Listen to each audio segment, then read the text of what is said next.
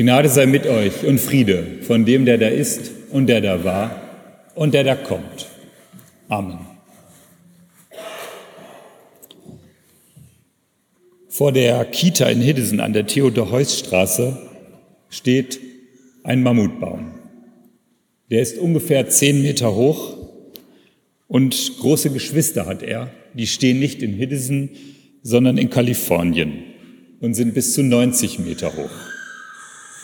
Wenn der Hiddeser Baum weiter wächst, wird er vielleicht in tausend Jahren auch so groß sein. Ein Baum, der in den Himmel reicht, nicht zu vergleichen mit den Buchen im Teutoburger Wald, die kleiner bleiben und auch mir schon groß vorkommen. Die Riesenmammutbäume in Kalifornien sind die größten Bäume der Erde. Nur sie schaffen es, Wasser gegen die Schwerkraft bis in die Krone in die Höhe von 90 Metern zu saugen. In der Schule, als ich noch zur Schule ging, verteilte einmal mein Biologielehrer Mikroskope. Immer zwei von uns mussten sich ein Mikroskop teilen. Und wir bekamen dann eine Haushaltszwiebel und Rasierklingen und haben die dann klein geschnitten und unter diese Mikroskope gelegt einen gefärbten Wassertropfen draufgesetzt und beobachtet, was wir gesehen haben. Die Lampe warf dann Licht durch die dünne gefärbte Zwiebelschicht und wir versuchten etwas zu erkennen. Unter dem Mikroskop waren die Pflanzenzellen zu sehen, die sonst dem Auge verborgen sind. Eingefärbt lassen sie sich mühsam erkennen und dann auch bestimmen.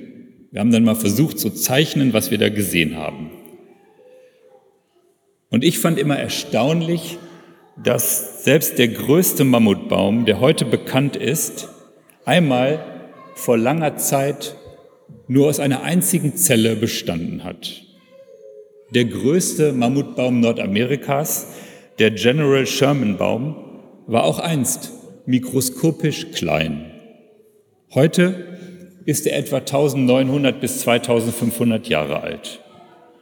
Mikroskopisch klein am Anfang in einer Zelle, dann ein Same, ein Pflänzchen zur Zeit Jesu und jetzt der größte bekannte Baum Nordamerikas. Aus kleinstem Anfang schoss er in die Höhe und ist jetzt der größte. Die Familien Winkelmann und Büttner, die heute ihre Jungen zur Taufe gebracht haben, denke ich, erleben täglich Ähnliches, wie aus dem kleinen Anfang ein kleines Kind wird, ein immer größeres, größeres Kind und irgendwann mal ein großes Kind. Und auch dort war der Anfang klein, klein wie vielleicht ein Stecknadelloch in einem schwarzen Papier, was man gegens Licht halten muss, um das Loch zu sehen. Und aus diesem kleinen Anfang sind nicht nur Lennox und Laurenz entwachsen, sondern jeder von uns. Alles, was groß ist, beginnt im Kleinen, im Unscheinbaren, im Verborgenen. Ich lese Worte aus dem 49. Kapitel des Buches Jesaja.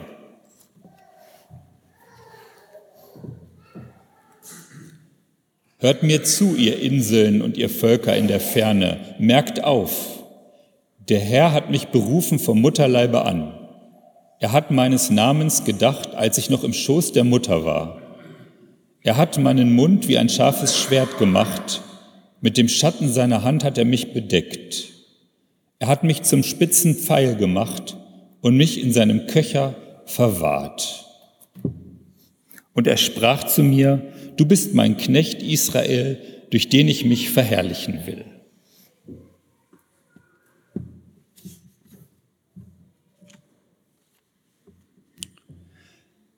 Präsidenten, Staaten, die erste Firma, die eine Billion Dollar wert ist, Marathon-Weltrekordläufer, Popstar, Bischof, Macht, Ruhm, Reichtum, Stärke, Härte, Kraft.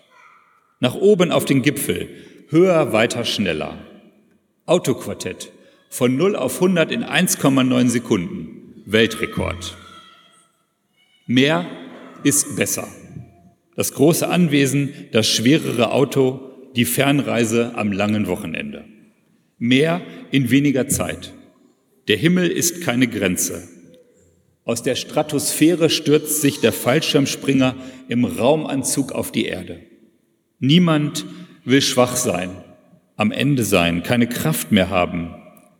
Schwach sein, Schwäche zeigen, klein sein, etwas nicht können, den Anforderungen nicht genügen.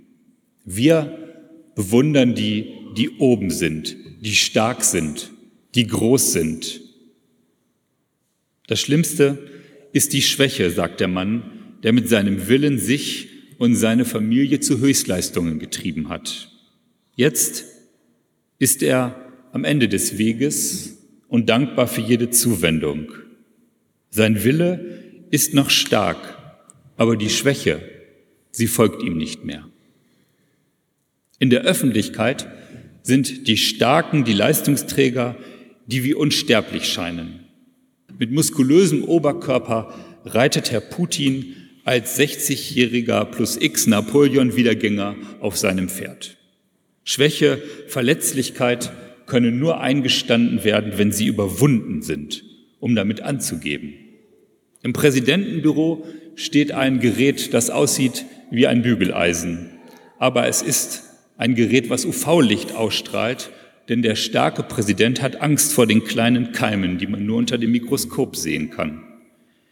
Er fürchtet, da könnte sich was im Kleinen entwickeln und schon ergreift er eine Gegenmaßnahme. Stärke zeigen geht nicht mit Männerschnupfen. So bewundern wir das. Aber das endet. Ich lese noch einmal Jesaja vor. Ich aber dachte, ich arbeitete vergeblich und verzehrte meine Kraft umsonst und unnütz. Doch mein Recht ist bei dem Herrn und mein Lohn bei meinem Gott.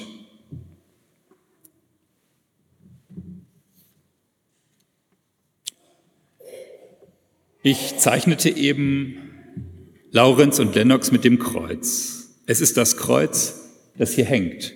Es ist das Kreuz Jesu Christi.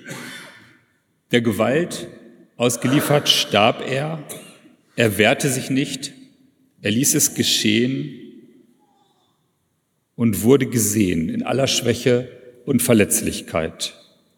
Nackt und in aller Öffentlichkeit vor aller Augen sterben. Schwächer und entwürdigender geht es kaum noch. Ein letztes Zittern, dann ist die Kraft am Ende. Und da sagt noch einer, die Natur ist grausam. Der schaut nicht, was Menschen dem Menschen antun. Seht, welch ein Mensch, er hängt dort am Kreuz. Die Gewalt feiert ihren Sieg, haben vielleicht die Römer gedacht. Dabei ist es der Sieg Gottes über die Gewalt. Wir wissen nun für alle Zeit, dass die Opfer unschuldig sind. Wir wissen oder wir sollten es wissen seitdem, dass die Schwäche uns menschlich macht, dass das Mitgefühl mit den Opfern der Gewalt uns stark macht, dass meine und deine Verletzlichkeit uns ausmacht. Und so haben wir heute Laurenz Friedrich Paul und Lennox Siever getauft und mit dem Kreuz bezeichnet, damit sie wissen, was wirkliche Stärke und Menschlichkeit ist. Gott kehrt um was in der Welt groß ist und wendet sich uns in Schwäche zu. Nicht mit Gewalt und Herrlichkeit auf einem weißen Pferd wie ein Kaiser, sondern auf einem Leihesel als Wanderprediger. Nicht mit Macht, sondern mit dem Wort und mit der Tat. Aber viele sagen, entweder soll Gott in Stärke kommen oder wir glauben es nicht. Und so übersehen sie den unscheinbaren Anfang, der wächst und wächst, und sie übersehen Gott. Durch die ganze Bibel zieht sich die Spur, die zeigt, dass bei Gott alles umgekehrt ist. Die Welt ist verkehrt und statt das zu erkennen, hält die Welt lieber Gott für verkehrt und Jesus für erledigt. Aber wir glauben, dass das Kleine groß ist, dass die Opfer unschuldig sind, dass das Heil aus dem kleinen Volk Israel kommt und dass Gott sich Lennox und Laurenz zuwendet mit seinem Heil. Jesaja schreibt, Und nun spricht der Herr, der mich vom Mutterleib an zu seinem Knecht bereitet hat, dass sich Jakob zu ihm zurückbringen soll und Israel zu ihm gesammelt werde. Und ich bin vor dem Herrn wert und geachtet, und mein Gott ist meine Stärke.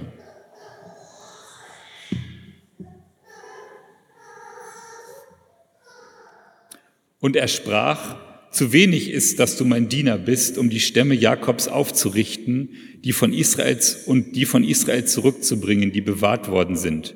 Zum Licht für die Nationen werde ich dich machen, damit mein Heil bis an das Ende der Erde reicht. Lennox und Laurenz sind die Größten, weil sie die Kleinsten sind. Gott ruft Menschen und Völker in seine Kirche. Er ist heute hier und er nimmt diese beiden Jungen als seine Kinder an, sodass auch sie sagen können, unser Vater im Himmel. Und jetzt mit der Taufe sind sie Gottes Kinder. Und manchmal kommt es mir so vor, als ob auch dies schon lange geplant wäre, vom Mutterleibe an, wie bei den Propheten. Nicht nur Israel ist berufen, sondern wir als getaufte Gemeinde sind von Gott gerufen. Nicht nur der Gottesknecht, von dem Jesaja spricht, ist berufen, sondern auch du und ich. Und das, was groß und stark ist in der Welt, das gilt nicht vor Gott als bedeutend, sondern die Kleinen und die Schwachen, die Kinder sind Gottes Kinder und die stärkt er mit seiner Macht. Und ich hoffe, dass der Glaube an Gott, wie er in Jesus Christus sich zeigt, sich durchsetzt, weil er das Heil in Schwäche und Verletzlichkeit findet weil er nicht zwingt und drängt, sondern sanft ist. Das Große beginnt klein, die Liebe setzt sich durch, das Gute beginnt hier und jetzt mit jedem von uns. Frage nicht, was andere tun müssen, sondern pack an und baue Gottes Reich mit. Und der erste Schritt ist dabei immer der wichtigste. Und ihn hat Gott getan, als er in Jesus Christus auf uns zugekommen ist und jetzt geht es weiter. Lauf in den Spuren Gottes und du wirst sehen, wenn wir uns als Menschen begegnen, dann werden wir immer mehr so, wie Gott uns haben will. Als kleine und schwache Menschen, die Großes leisten. Als verletzliche und empfindsame Menschen, die heilen und trösten können, die Heil und Trost empfangen können, die zeigen, dass Beistand wichtiger ist als Durchsetzungsfähigkeit. Liebe ist stärker als alle Macht. Das glaube ich. Und kleine Zellen der Liebe werden irgendwann mal ein Mammutbaum der Liebe sein. Und Tropfen der Hoffnung werden ein Ozean sein, der selbst bis in fernste Inseln und fernste Gestade reicht. So weit reicht nämlich die Liebe Gottes.